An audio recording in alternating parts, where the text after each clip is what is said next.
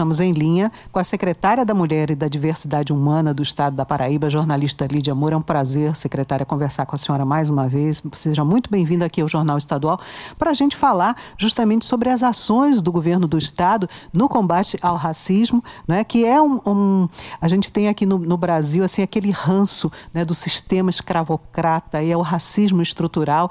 E o governo do Estado tem ações direcionadas. A gente tem aí o Centro da Igualdade Racial João Balula, que prestam serviço nesse sentido. Seja muito bem-vinda aqui ao Jornal Estadual. Bom dia. Bom dia, Beth. Bom dia, Josi. Bom dia a toda a produção, todas as pessoas que fazem essa rádio tão importante para o povo paraibano. Bom dia aos ouvintes e às ouvintes.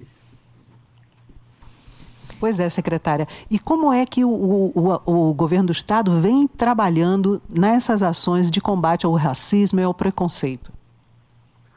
Olha, a, a, Secretaria da Mulher e da Diversidade Humana e vários órgãos do governo, porque essa política precisa ser sustentável, então nós temos ações é, em vários setores do governo, mesmo porque nós temos o plano da igualdade racial que remete a isso. O governador João Azevedo encaminhou para a Assembleia Legislativa um projeto de lei que foi aprovado, está vigente já, né? A lei já foi sancionada. Nós temos um plano para os próximos 10 anos que prevê ações em vários setores do governo.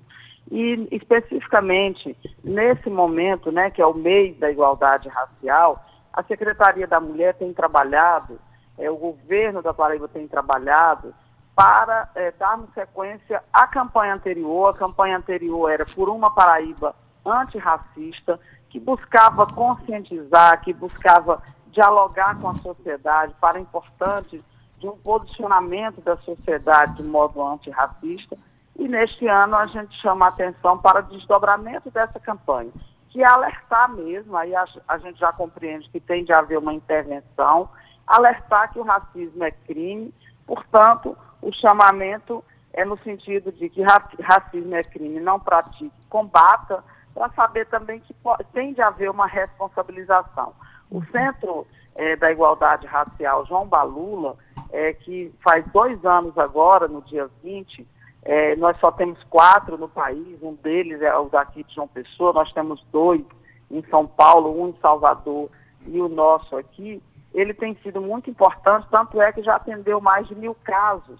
Então, veja, a necessidade é, desse centro que vai combate o racismo, a intolerância religiosa, a injúria racial, a xenofobia, porque também nós atendemos é, as pessoas migrantes. É, então, é muito importante essa política fomentando, e, e, são várias as ações, né? porque nós temos, por exemplo, o Selo Social, Prefeitura Parceira das Mulheres, este ano foi o ano da igualdade racial. Então, muito foi projetado para o interior também, a fim de que nós, por meio de oficinas, de orientações, do estímulo para que cada cidade da Paraíba tenha também os seus núcleos de atuação no combate ao racismo, foi bastante relevante, tanto que nós aumentamos, percebemos que com essa intervenção, mais de, houve um aumento de mais de 50% desses núcleos nos municípios. Né? Então, mais 50% daquilo que nós já tínhamos, houve acréscimo para fazer esse enfrentamento ao racismo. Uhum. É, é secretária, a gente sabe que quem sofre racismo né, se sente é, muito, é, é muito reprimido, assim, é, constrangido diante daquela situação e realmente precisa de uma rede de apoio, precisa encontrar, precisa saber que existe uma rede de apoio para poder pedir ajuda. E eu gostaria que a senhora destacasse aí os serviços que são oferecidos é, no Centro de Igualdade Racial João Balula, aqui em João Pessoa, de que forma as pessoas podem, as, as pessoas vítimas de racismo podem buscar, podem procurar acessar esses serviços. É, o racismo ele é, gera uma série é, de problemas para quem sofre, inclusive adoecimento mental, né? É, a gente, além de, de, privar as pessoas de direitos, de constrangê-las, de reduzi-las, de tirarem a sua cidadania plena, tudo isso, né?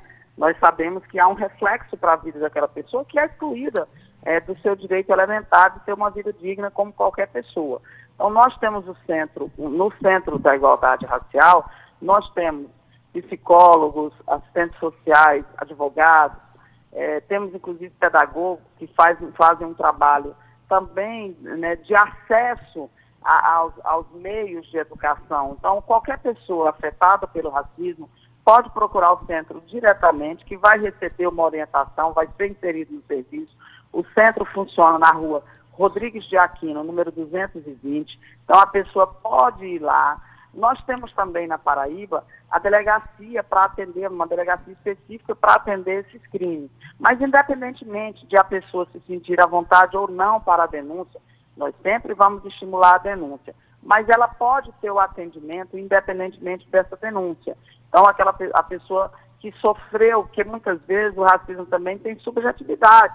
Uhum. Muitas vezes ela sente uma situação que ela nem está preparada e nem deseja fazer uma representação, mas ela vai encontrar o amparo desse grupo de profissionais que vão orientá-la, que vão ampará-la, que vão é, fazer com que ela seja inserida dentro de um processo de que a sua identidade, né, de, de, de, a sua vivência não seja um problema para ela, muito pelo contrário, mas é evidente, nós vamos sempre apontar para os direitos, de modo que ela vai ter é, todo um atendimento dentro dessa rede para que ela possa superar e para que ela possa exercer a sua cidadania.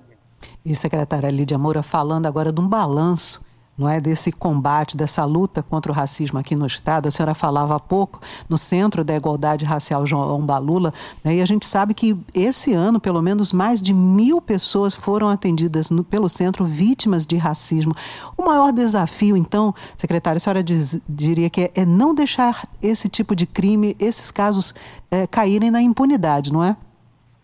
É, tanto nós temos de ter esse enfrentamento para não cair na impunidade, estimulamos a denúncia, as autoridades competentes naquilo que cabe ao Estado, nós sempre vamos dar uma resposta.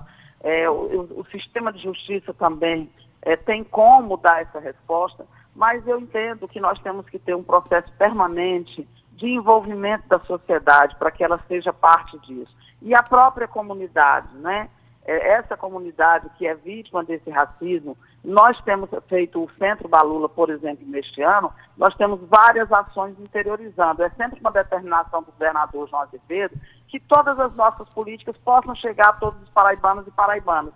Então, o centro funciona em João Pessoa, mas nós fizemos várias atividades pelo interior do estado que estão acontecendo nesse momento, que vão até o final deste mês e aí já vão emendar com os 16 dias de ativismo, né, que também é uma, uma, ação específica do combate à violência contra a mulher, e as mulheres negras são as maiores, as maiores vítimas dessa violência. Então, nós temos várias ações, ações culturais também, a FUNESC é uma grande parceira nesse processo, então nós temos uma série de atividades. Temos uma atividade nesse momento muito interessante, que é o projeto Saúde Integral Étnico-Racial, que está atendendo as comunidades quilombolas, por conta desse adoecimento mesmo, sobretudo o adoecimento psíquico em torno desse racismo, dessa exclusão, dessa segregação que nós não podemos admitir e permitir. O Cine Debate também é uma outra grande ação dentro dessa nossa programação, que estão nos quilombos, né? já, já foi para o, o quilombo do Guruji, agora está indo para os Rufinos Daniel, na região de Pombal, que é dialogar é um, uma obra de arte, um, cinema, e a partir daquela obra que é, é, enfrenta o racismo, que dialoga sobre o racismo, também fazemos um diálogo sobre esses direitos. Né?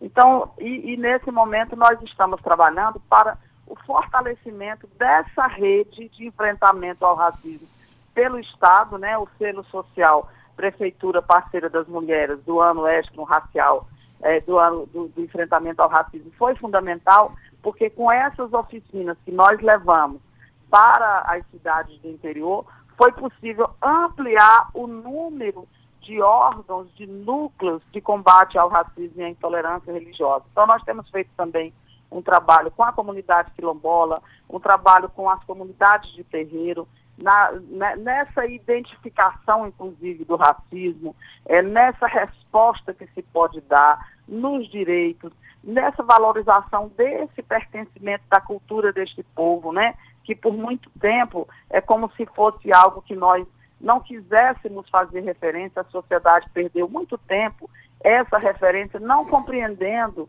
é, é, esse processo histórico como um patrimônio de nossas vidas, como a formação da nossa sociedade.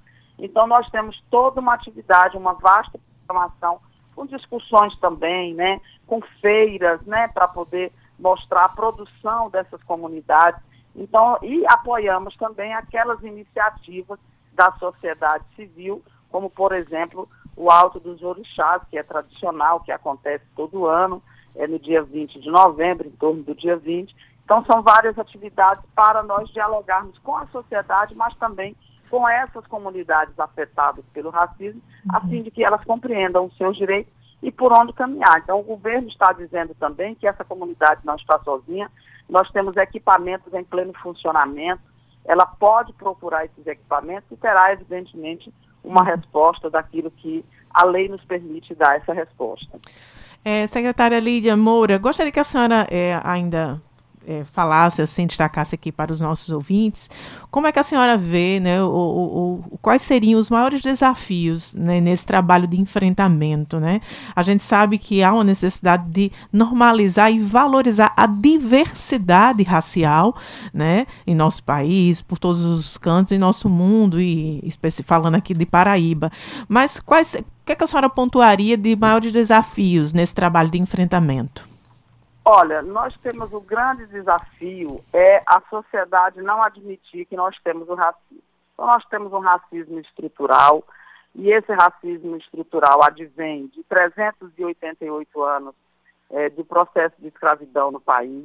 É o mais longo da história do mundo. Nós temos aí na história do nosso país, nós temos é, a nação tem 388 anos de escravidão e cento e poucos anos de liberdade. Uma liberdade que, inclusive, quando é concedida numa lei de duas linhas, é no o dia 14 de maio não traz para essa população de pessoas escravizadas nenhuma política social, né? Ao contrário, elas deixam de ter é, o mínimo que é até a alimentação básica e no dia seguinte elas tinham que se virar dentro de uma sociedade que não lhes daria emprego, que ela não tem uma gleba de terra para trabalhar, então, advém daí esse racismo estrutural de exclusão. Primeiro, essa população é escravizada e, na sequência, é abandonada. Né? Então, racismo estrutural. E essa sociedade aqui, né, com esse mito da miscigenação, de que somos todos iguais o tempo inteiro, mas essa população é excluída, essa população não acessa a escola, essa população não acessa os meios de produção, essa população não acessa o mercado de trabalho da mesma maneira, essa, essa população que ainda até hoje entra numa loja e muitas vezes nós temos inúmeros casos de denúncia Brasil afora, muitas vezes é vigiada como se a cor da sua pele determinasse que ali tem uma pessoa perigosa que vai fazer algo de errado dentro daquele estabelecimento. Então imagina o que é para você saber e as mães é, das crianças negras, ensina das adolescentes, ensinam várias regras para que elas sobrevivam nessa sociedade, inclusive quando elas compram um produto, elas guardam a nota fiscal, porque se forem abordadas, tem de provar que adquiriram aquela mercadoria comprando. Então, esse é o racismo estrutural, que se eu for falar aqui, nós temos inúmeros exemplos disso. Então, o grande desafio é a conduta da sociedade. Se eu vejo uma pessoa numa loja ser destratada, vigiada, o que eu faço? Que cada um de nós faz? Nós vamos nos solidarizar com aquela pessoa, nós vamos tomar uma atitude ou nós vamos ter medo igualmente e compreender aquela vigilância? Então, a sociedade precisa se chegar também e dar essa resposta. O maior desafio é enfrentar esse racismo que sequer a sociedade admite que acontece, né? mas também é estabelecer políticas públicas de reparações, sim. Então, quando se estabelecem cotas, quando se estabelecem políticas afirmativas, é para que esse povo seja inserido, para que nós tenhamos acesso a essa cidadania do mesmo modo, já que ficamos tanto tempo fora de acessar esses equipamentos elementares, muitas vezes disponíveis dentro de uma sociedade. Então, o processo das cotas, por exemplo, que traz a juventude negra para dentro da universidade, é algo relevante que a sociedade deve aplaudir e não combater. É, secretária Lídia Moura, e o racismo no Brasil, ele é acompanhado de uma contradição muito grande, que é a miscigenação.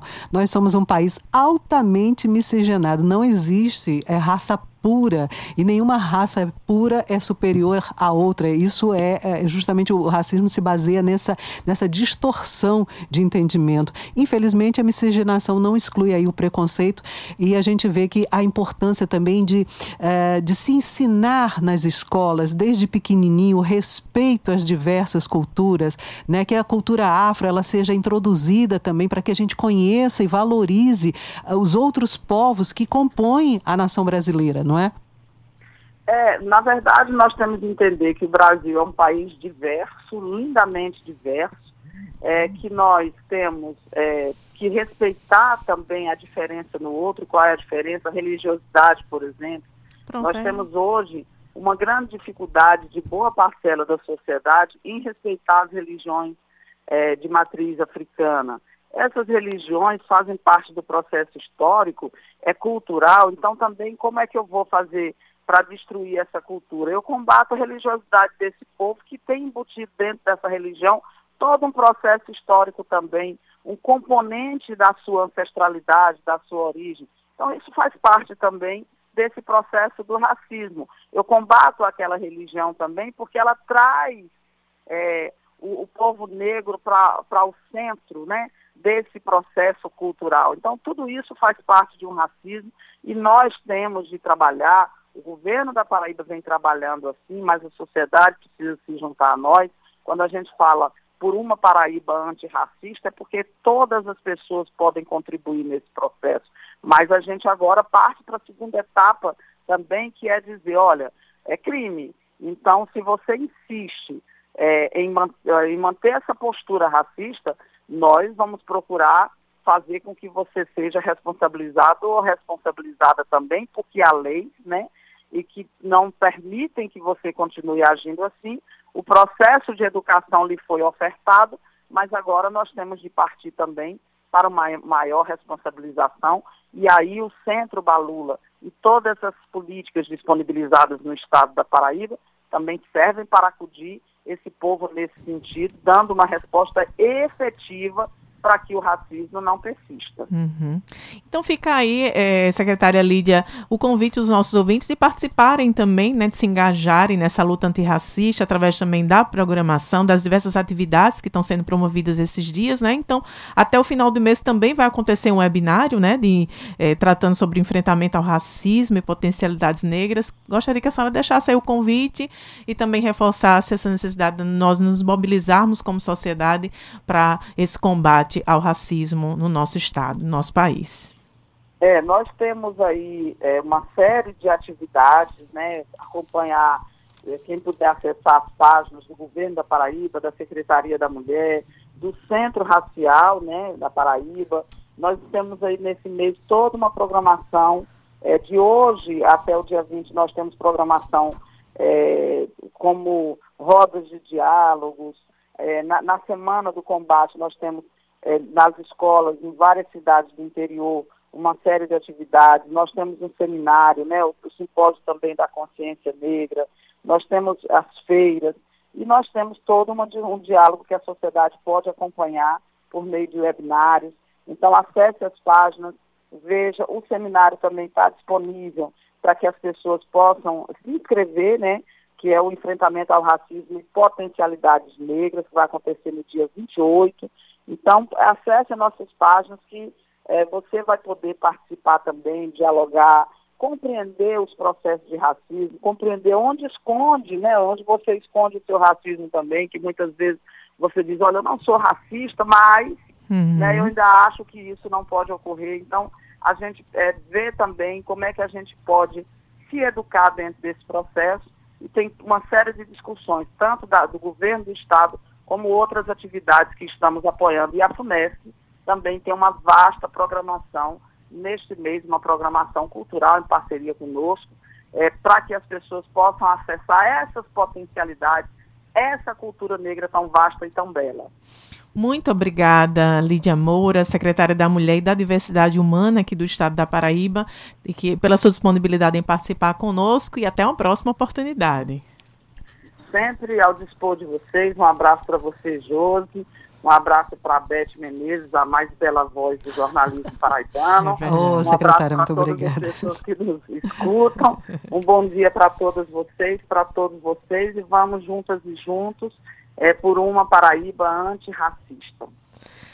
6 horas e 56 minutos. É isso, Beth. E, e, antes da gente chamar o intervalo, vamos falar sobre a caravana do Cuidar de hoje, que chega ao bairro do Roger, em uma parceria com a Feira da Cidadania, promovida pela Casa Pequeno Davi.